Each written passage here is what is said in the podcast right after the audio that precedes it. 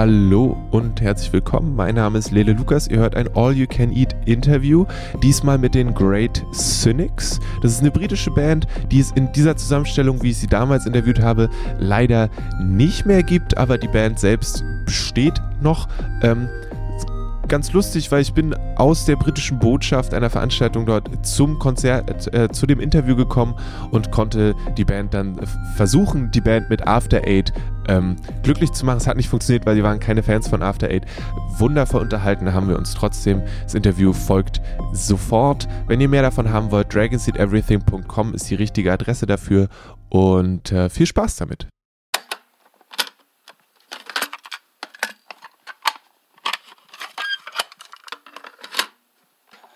All right, we let, let's formally start this, and wherever it goes, we'll go back sometime. Awesome. Okay. Um, if you could introduce yourselves, that would be mighty kind because I'm not good with names. Sure. I apologize for that. That's okay. And uh, so yeah, we go just round and round. Yeah, I'm Giles. Uh, I'm Bob. I'm Iona. And together you're great cynics. Yeah, we Right. And uh, to bridge the awkward name asking thing, we talked about that earlier, and you said that the name kind of was there, and then you couldn't get rid of it anymore. So we got that done. Yeah, yeah. Well, if you well, if you yeah. accept that story right now, Pretty much. I mean, that's there, there was a few legal battles in the middle, but yeah, yeah. Uh, pr- pretty much, we just had the name and we couldn't change it. The moral grounding's still there. Yeah, yeah. Oh, okay. Yeah, but uh, but yeah, pretty much. All right. Yeah, yeah. But in, in a way, any name is kind of like that until it becomes your band. You know, I I think it's just a, it's two words until you've become a band and you've got a sound, and then those two words then become your band. And they become meaningless. Yeah, and then they become yeah. It, it just becomes a noise someone says about you know. So it, it the words become less meaning meaningful. So I, I feel that yeah, that's And you've probably said it so often in your lives that you don't even care about it anymore yeah. so Yeah, it much. was- or is that It was pretty awkward because when uh, when I was like playing on my own before I got these two lovely people to, to join the band that I started, uh, like I would introduce myself as we were called Cynics, just for Great Cynics. So I just like always had this like inner battle with myself, just being like, what do I just go on stage and say, hi, I'm Cynics, or like, hey, I'm Giles and I call myself Cynics, or like, hi, I'm Giles, you can call this Cynics, and. I thought about it to the point where I actually got sick of myself thinking about it, so I stopped thinking about it, and that, that was that one done. there's a lot of that stuff. I mean, there's you blew it, Yeah. and like they, they they can't get rid of that anymore. And Yeah, every yeah, yeah. single show there gets someone, oh, you blew it. I don't, I don't think that's such a bad name, you know. no, it's not. But it's like it, it, it puts a puts a must hat on your English. head. Speak, I mean, like Cheap Girls is a brilliant name, Yeah. for example. I think you know. It, it was like that. Uh, did you see that Slaves played on this mu- show called Jools Holland? And uh, apparently Bono went up to him afterwards and went like, "Oh, great show, man!" And he went, "Oh, thanks, you too." and apparently Bono was just so angry and he just walked off. Really upset. But I was thinking like, that must happen every day, Bono. I mean, come on, like. You've done that to yourself. Yeah, you know, how many times will someone go, "Hey, man, thanks, you too." oh, you too. You know, like, so he must be kicking himself by now, going, "We're one of the biggest bands in the world, and yet that name annoys me and follows me wherever I go." so yeah, even them. how's that? How's that now that that you two joined his cynics troupe? It became great cynics. So it wasn't that great before. It really And- wasn't. It really wasn't that great. I, I I mean, the, the real story behind it was we, we, we recorded the album, me and Giles, uh, and we'd already got the LPs printed as Cynics. And then the band, The Cynics, from um, from Pittsburgh in Pennsylvania, sent us a cease and desist and said we weren't allowed to keep the name. So we had about a week to just come up with a name. So we were going through like "fuck cynics" and sorry, like, no, yeah, Shitty yeah, cynics. shitty cynics better than the other cynics, like the the the cynics, cynics. Yeah, yeah. and um, and yeah, so Great Cynics sort of came about, and then uh, we had to get what like a 500 cyn- Great stickers printed, and then we were just stuck them on all the LPs. So they are all there around somewhere on the first records. Yeah, yeah. So you can still find them somewhere. But on the on the music making side, is are you still giving the tone, or is everyone like you putting think- this stuff together? I think all it can start still start off like as like a like a song like that I can like play on an acoustic guitar, but it like I think it sounds completely different with Iona and Bob. You know, I think it's like it just feels like a band, and and like especially when like just organizing stuff, like getting stuff together, like getting the vans together, booking shows, or sorting ourselves out. It is like you see that stuff like as a band more than you write songs. Do you know what I mean? So yeah, I mean it's like completely like different dynamic of band or touring thing. Do you know what I mean? Um, and yeah, mu- musically, I think especially with Bob and uh, like and and Iona, like because it like we're a three piece. Do you know what I mean? There there are no like two guitarists, uh, so like the bass is always going to be like that's Iona's sound. Do you know what I mean? That's just the way she plays bass, and like that's like no one else would like play the same thing the same way. You know? I, I Um, think in a way, like each record, kind of each one of our personalities comes out a little bit more. And I think like the first record, it was Giles approached, and it was these are the acoustic tracks, and we're gonna And make it, a sounds like band. it. That album sounds Yeah. like it's like a, uh, like a bunch of like songs written by one person, and then other people being like, "Oh, we can play this on top of it." And then the second record, it was we spent a lot more. T- well, we were a band by that point, so the second record we spent a lot more time kind of going over the tracks, and it it was a little bit more like we were putting our own personalities to it. So by the third record, it's kind of a different again because even when you came up with you had the songs I remember acoustic and after a bit I was like I don't even want to listen to them because how we play them and as our sound is becoming more of a sound like it, it, it it's it's different from the acoustic songs we've been playing so like starting with so it was almost like half the tracks I remember just going no I won't just just play them to me in the studio and then we'll practice and learn them there just because it was uh, I found that was a better way of writing as a whole band and the sound of a band When you've got so. three people, you've got three opinions. Do you know what I mean? And it's like really, it's like a rare thing that we'll ever shoot each other down on like an idea. So, do you know what I mean? Like, well, you know, What I do in this band is they shoot you, shoot your we ideas call down. it shoot a Yeah, that's literally That's what I right. do, and I'm so sorry. if you've got an opinion, it'll it'll happen. Do you know what I mean? So that changes it. So you know, like more people in the band, and it's gonna be completely different. Yeah, know? I mean, if someone doesn't like it, it's kind of obvious because there's only two other Yeah. people who are there. So it's like, we're loving this song, yeah? Why is no one talking? Oh, okay, I mean, let's and John's go. like, yeah. if I, if I like write something and I'm like, how's this? And like one of these guys like, nah, I will just be like, yeah, you're right, straight away. You know? and I think we're okay. Very unanimous in that. We try to be, yeah. Are there songs where the- that make it to an album where one of you is like, nah, or do you kick them out beforehand? I think there was some on the second record, but the Yeah. record we've just recorded now, um, not so much. I think we all agreed on. Yeah, and I think, Quite a few uh, uh, yeah, on, on this record as Trying to well. think of bits that you guys didn't like or that I didn't like. For me, it's like the the songs can sound one way on a demo, and then when you first hear them on an album, they're another thing, and then six months later, they're a totally different thing. So, like, mm. for me, yeah, certain songs do you get sick of them pretty quick, or the other way around, that a song you didn't like originally, I love now. So there's a bunch of that on this record that we've just done. It's funny to think that you'd like spend a lot of time practicing these things, and then you've got you know a couple of hours to record it, and that's the way it's going to be forever.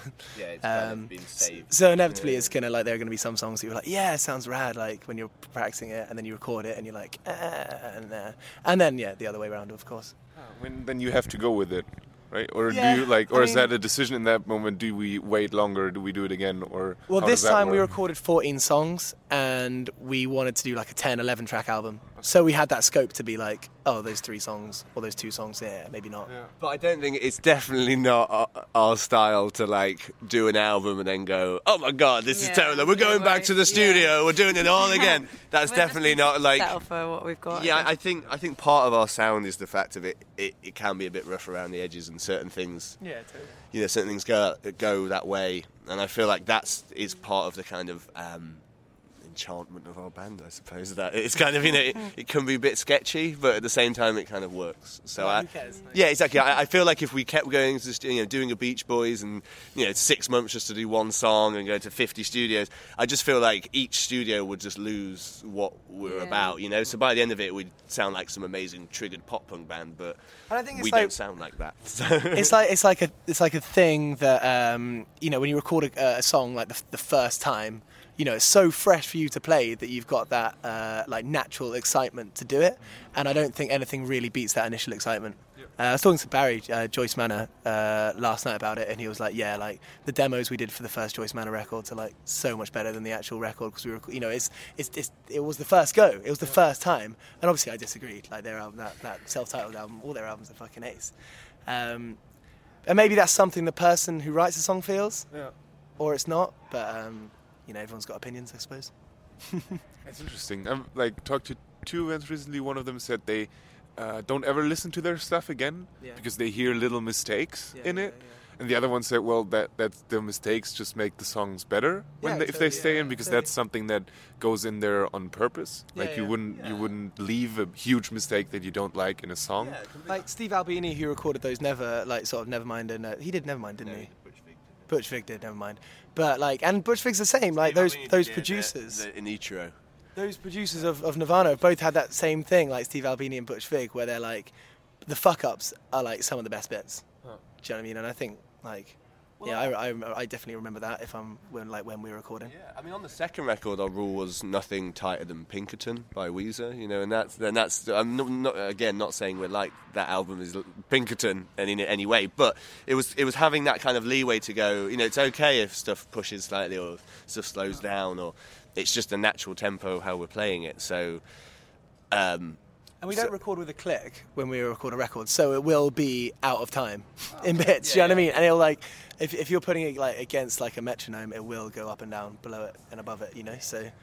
I Um, was, I was surprised when I, I listened to it yesterday and today a lot, and there was one song where you suddenly go almost full orchestra and jazzy, and then that that goes away again. Is, is that like? That's How something did I, that come I about? probably don't like, to be honest. that's something I. Uh, That's again when you listen to it, you know, that's something that you'd go like, oh, maybe that's a bit much, and then you get used to it as that is what the song sounds like, and then yeah, you I'd say that bit was it, probably more more me yeah, on those bits. I, I'd Probably probably be like, we should do all this jazzy bits, Yeah. and it'll be great. And uh, yeah, yeah, a little bit. I think it's just yeah. I um. I think Sounds it's, like I think a it's football actually. anthem. I think you said, which Yeah. yeah. has made me go like, oh, Yeah, I don't no, know how I I feel about this so. anymore. I think, it's, I think like stuff like that. It comes from like spending too long writing a song. You know, you can, you definitely can spend too long trying to write a song. Um, so you kind of try like Yeah, I, the way we try we try and do it is like if we write wait. songs happen with you guys? Uh, I- Giles will write. There's not, like yeah. it depends for you, doesn't it? How what you, how you write a song. I think some of the songs on the new record, like like the my like three or four favorites, like were written in like afternoons. Okay. Um, but then lyrically and musically, or only? like chords of a guitar and lyrically, um, and then it'll get complicated with these guys. But that's up to them. I don't get involved in that. But yeah, usually he kind of comes with a you know two thirds of a song or whatever, or like a verse and a chorus, and and, and the main hook. Yeah. And then we'll sit in a room for a bit and. I'll go over lots of weird tempo drum changes where I think will be awesome, and then we stick to something a little bit more straightforward. And then Iona comes in and kind of adds awesome harmonies. And uh, yeah, and then after that we're like, oh, I don't know if it's a song. And then three months later we've recorded it and it sounds great. So yeah, that was quite up myself, wasn't it? Sorry. How do you decide who sings? Because there's songs where you sing, and there's songs where you sing as well, right? There's songs that like we write. You know, Okay. if Iona writes a song, it'd be you know she's gonna she's got to sing it. you know what I mean? And they're gonna be like the best on the record as far as I'm concerned. You know, um, uh, but it's awesome like for me because I can write a song and be like Iona, I want you to sing that bit, and like sometimes she'll be up for it. Most of the time, you'll be up for it. Yeah. I am. Yeah, we've on the last record. I had one song that was kind of a last minute, like I got a song, guys. Like, can we pop this on the record? And then we kind of did it last minute, and it worked out really well. So this record was like have another go at doing a couple of songs. So kind of once we got Giles' song sorted out. Um, How big of an influence are his songs than on your songs when you write them? Um, it's funny actually. I do think I've got learned to play guitar from Giles a bit over the years because I'm not a great guitar player, but I've obviously been learning his songs on bass. So I think there probably is some of that. Well, you know how I write. but um, only with guitar playing, I guess. Like lyrically, uh, you know, I don't even know where that comes from or why. You know, the thought of a song, but just me. I think there's definitely some rhythmic stuff. Like so, maybe you'd hope it would blend together kind of well. But um, I haven't written nearly as many songs as Charles, so we'll see.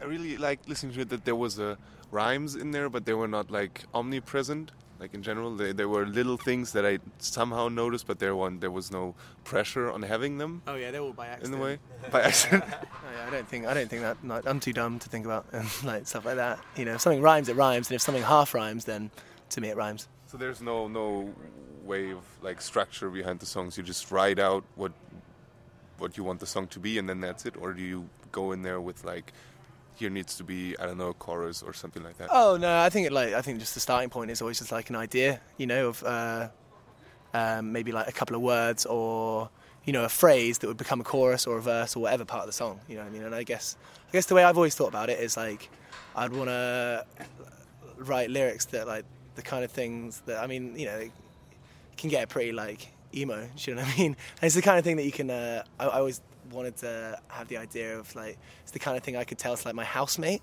after like a long shitty day or a long good day. It's the kind of thing you know. It's that kind of um, like homely conversation that you'd have with someone. Because uh, it's a weird thing to like try and put yourself outside your your mind and be like, okay, what what am I trying to do here? So I just try and I just do what I know. I basically. Like.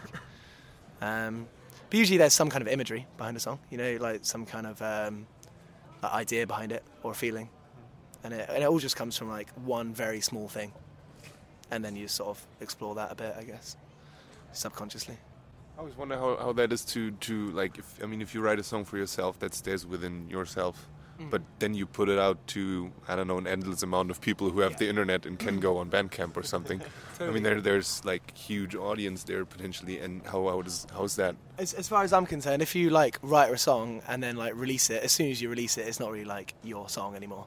Do you know what I mean? Because it's going to yeah. be taken in so many different ways that you never meant it to, and there's no even point thinking about that. Yeah, I, I think people like, can in, interpret anything from anything, you know, and, and or or for, you know if you're having a bad time, like say someone listens to an album and they and they go, oh, that's okay, but then say they listen to that album over a summer and they like break up with someone or mm. something happens or they go on a trip, like have an awesome time of their lives, and that, that is the soundtrack of that era, then instantly that song is you're attached to it. Yeah.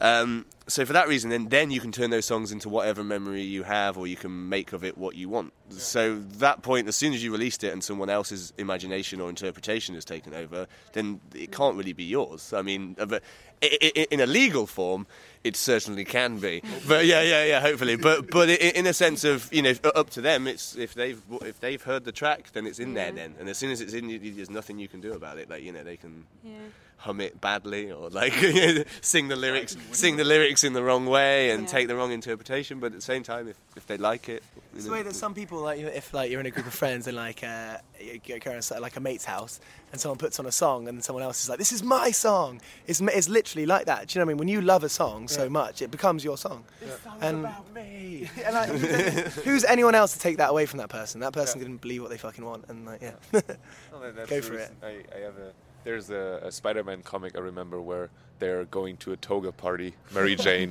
and uh, Peter Parker, and uh, they're dancing to their song. I don't know how that, how I got up with that right now. What's but dancing to Spider-Man, Spider-Man. Actually, I have I have the Spider Pig more in my head. Yeah, that would have been better. That would have been a, a good twist if they were dancing to Spider Pig from The Simpsons. be like a connection of the two worlds. It would be amazing. That would be really great. Yeah. yeah. they should do that. They should do a comic where they dress up as the Simpsons for Halloween in the Spider-Man comics. anyway, moving on. No, I was at a, at a Halloween cos- concert, like at a concert that happened on Halloween, and the band was completely dressed as the Simpsons. Oh, oh which is also really That's cool. a outfit. That's a really. Did you play? Did you play on Halloween? No, we. Lisa and Homer. No, Marge and Homer. Bart. I could be Lisa. I could spike my hair. You could be Lisa. That'd be could great. Be granddads. Could be granddad. no. Okay. Oh wait, who's got a beard? It could be Willie, the Scottish guy. yeah, yeah. yeah. Um, no, we did play in Halloween. Uh, well, uh, yeah, I, I, was on tour with another band, and uh, we were playing in uh, we played a festival called Scalloween, which is a ska ska Halloween festival in Belgium, and uh, we all went as Hercule Poirot because it was the only from the from the Agatha Christie crime novels. It was the only thing we knew you that was wearing bunny ears. Yeah, well, I realized because he has a curled moustache, and obviously you're listening, so no one knows. But I have a fluffy man beard, and um, I didn't want to shave beard. it off. Oh, All right. no, it is fluffy. It's like it's a, you know, it's like a cut down a tree beard, yeah, no, you know. And uh, and I didn't want beard, I didn't want to shave it off, so I just so I just painted my moustache black, and. Um, I didn't look like him, so I, I, just went the other way and put a bow in my hair. it's terrible, yeah. But anyway, so um, it is. That's what they thought. Yeah, but everybody was dressed as something. I was really impressed. You know, people yeah. can be really good at Halloween, can't they? Never really been one of those kind of people. Yeah. We're, we're usually at Fest. We're usually in Florida. Um, Last five years, Halloween. Yeah. And no one really dresses up. Well, we don't dress up. I think other people obviously do, but we, yeah, we don't really care. I was bummed out that like Fest is something I heard of like last year, and then it just gets bigger and bigger. And I'm like, oh, that that sounds nice. Yeah, It's cool. Tony, who runs it, is like, as far as I'm concerned, like one of the first supporters of our band. Do you know what I mean? Like, I think the year like we released our first record, I emailed him being like, uh, you know, I went, I played Fest the year before acoustic, and I was like, look, we started doing this band's shit. Can we do it? And like straight away, he was like, yeah. Do you know what I mean? And and so to be able to be like a new band and play a festival that you'd go to anyway with your mates, on like halfway across the world is like pretty rad. You know, so like. that was like the first year we were a band. You know, we done like a tour in a Fiat Punto around the UK, and then uh, and then we were like going and playing Fest and sort of thing. So that for that, it was a bit of a, a bit of a mind fuck, I suppose. It was a, it was a total just oh God, I can't believe we're doing this. So yeah, so it's been sick. It's always basically been our best shows of the year, hasn't it? Yeah. to get a room full of English people. yeah, basically. Yeah, it's weird. All the English people come to come to um, Gainesville and they watch us, whereas in the UK they're never there. So it's, they'll rather travel like four thousand miles and pay and pay you know over a grand to see us than uh, pay four fifty. But that's cool. That There's like when, when there's Spanish bands playing here, the mm. whole crowd will be Spanish people. Oh, really? Oh, Same thing with like French bands and all that. There've been a lot of Americans coming to these shows as well because we're touring with American bands. So really, they come out of nowhere, don't they? I mean, yeah, they got a lot of friends. Popular guys. Yeah, lovely guys.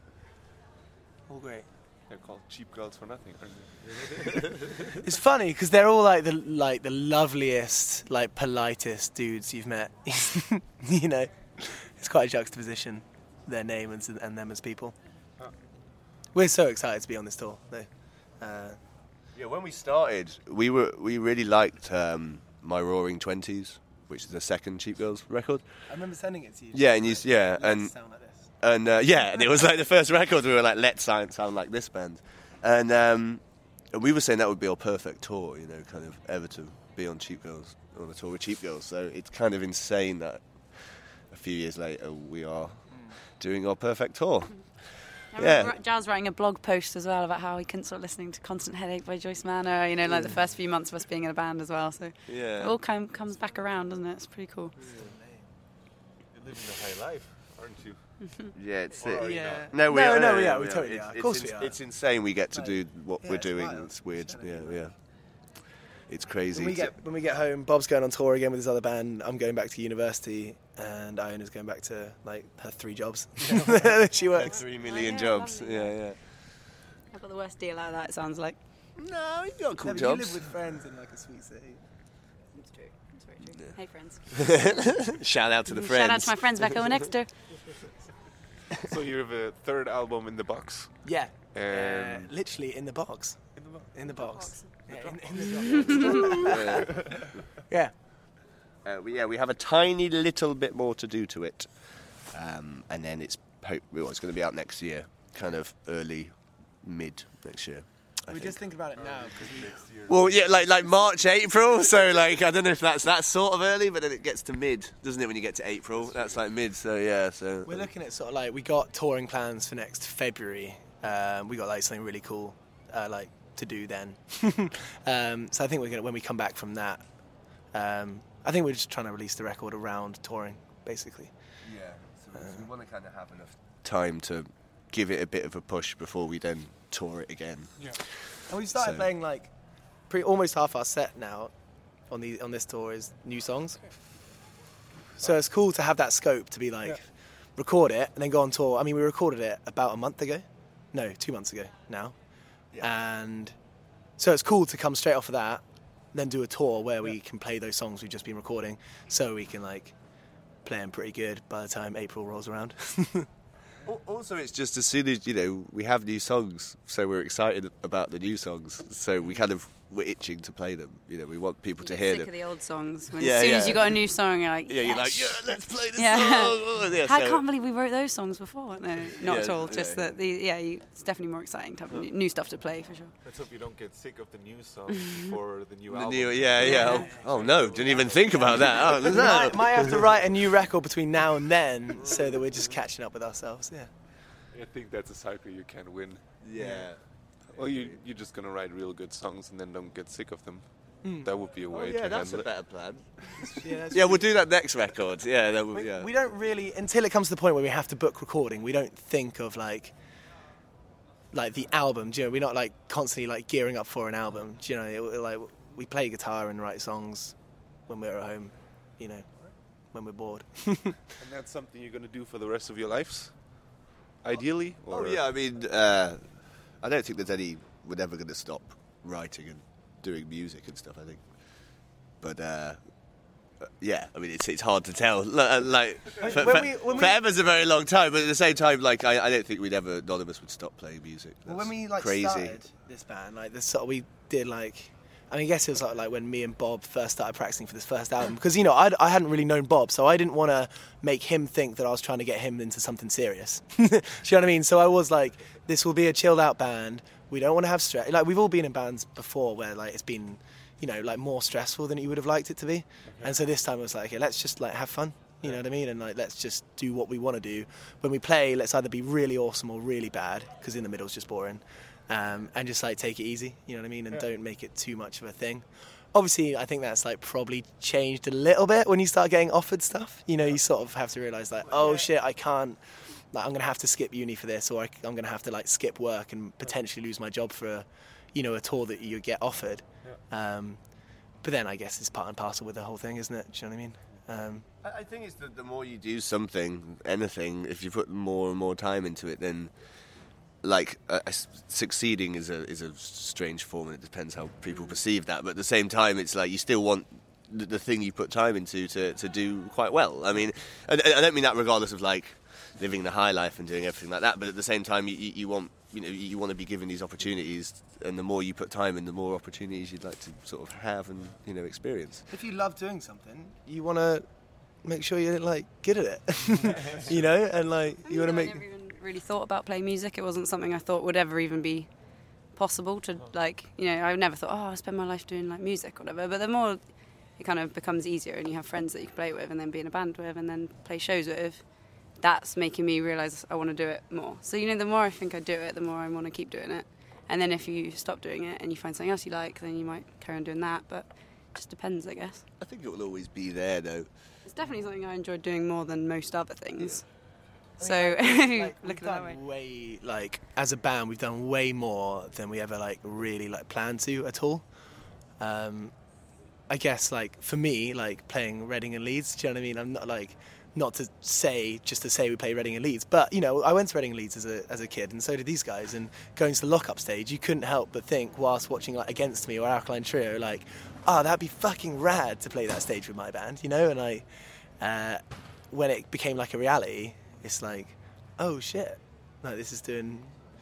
This is more fun than we thought it would be, and so that brings along its like another weight of, you know, if we do that, then we can do that and if we can do that, we can do that, and, and that's like never ending. You know. Um, what's, just, what's, your next goal after Reading and Leeds? That's a tough one because first year of uh, first year of playing, it was like okay, like if I play to a room full of people, acoustic, with everyone singing it back, singing the words back, like that's mental. And yeah. then that like happened, and then I was like, oh, okay, okay, like we're a band. Reading and Leeds on the lockup stage would be awesome. And then that happened. And then uh, after that, it was Cheap Girls, wasn't it? It was like, if we can go on tour with Cheap Girls, no shit on Joyce Manor or anything, but you know, if we can go on tour with Cheap Girls, that'd be nuts. Yeah. And then I think we're sort of stuck for a next one, aren't we? Seeing the world. I think we want to. I think we want to gallivant slightly more. Maybe that's that's the that's the next one. The yeah, we just want to see some weird shit in different places that I probably won't go to again. And it's nice to go under your own steam. You know, yeah. what I mean, rather than like, oh, let's go for two weeks, and yeah. you know, and you know, like uh, on a on a holiday or stay in a backpackers kind of go, let's go there and have something to do while we're there. You know, let's like do the thing we like doing. So I'm trying to open these after eights, but I just can't do it, so I'm just going to leave them. now that's stuff like that's looking more of a possibility. So you're yeah. thinking about it. Saying that, I think at the moment we're just thinking about this next record. Um, like this month is the month we're getting like our artwork together and like checking out, you know, seeing who's putting it out, basically, yeah. um, and just getting the logistics of releasing an album sorted, which which can take up a lot of time, yeah. you know. Um, but we're very lucky because a lot of our friends are amazing people and do amazing stuff. So we just got our friends doing our artwork. We got our friends releasing the record. Um, and um, doing what we can to have fun. The after eights are open. I did Yeah. that in one Yeah. easy motion, so One let's take. Very impressed right now. All right. I used to use these as ninja stars, me and my brother. Little tip: if you hold the sleeve of an after eight and like your, your forefinger and your middle swear finger, and if you flick those two fingers, uh, the after eight will shoot out like a chocolate bullet. Sexy chocolate. It- well, no, it just Too dangerous. well, I mean you can if you're if you're a professional after eight shooter, then uh, catch away. But I'd say for the amateur, just just goggles and uh, duck and cover once you've thrown it. All right. I'm gonna eat this one. Though. Then let's finish this with After Eight. Yeah. Thank Great. you so much for No. taking Thank the time. you. Oh no, Thank you, thank man. you, man. Do Thank you have you. any last words? Anything? Um, now you're eating After Eight. That's even more better. Even better. check out like check the album. Um, no, uh, Check out Muncie Girls. There are uh, there are friends who are in an incredible band. They played with you when you played Seven Seconds. Right? That's right. Yeah, yeah. Right. Were you here? Yeah. Oh, cool, cool. I feel like we met you, but I don't know. Yeah, you got a I familiar think face. Yeah, very we fair. walked out there and you told me that I was a standing dancer. Sounds like something you would say. That sounds exactly like something that would leave my mouth. Oh, you look like a standing dancer. I Nice. didn't know why I did that voice. I Um, can just picture you wasted. Nah, yeah, and, and also check out Specialist Subject Records because they have loads and loads and loads of cool stuff on there, including We're Muncie really Girls. excited to get And- them to and- be able to help us. Yeah, and they're sort of helping us. But they're a really, really good label. So Big check up. those out. Big up Narwhal's crew. Oh yeah, big up Narwhal's crew, No, Nas. Nas. They're Big up- friends big up who Chunky. having a lot of fun, and Yeah, big up- everyone should have a go at doing a band because they're doing it, and it's really cool. Yeah, yeah, just yeah, start a band and try and go somewhere weird. It'd be it's really, really fun. Try So, and feel as weird as you can. yeah, and literally anybody can do it. So Yeah, yeah, yeah, just give it a go. Yeah, really, anybody. So yeah, yeah. Yeah. Sick. Thanks, mate. Cheers, man. Cheers. Thanks for the after eights. Mehr findet ihr auf dragonseateverything.com oder auf facebook.com slash dragonseateverything.